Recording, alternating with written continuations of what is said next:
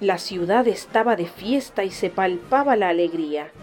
Por orden del gobierno, las actividades de la agitada urbe se habían detenido para celebrar el Día de la Liberación. Una vez comenzado el acto, se pudo ver el espectáculo habitual, un desfile de esferas flotantes que se deslizaban en silencio y se esparcían por el cielo con luminosa suavidad.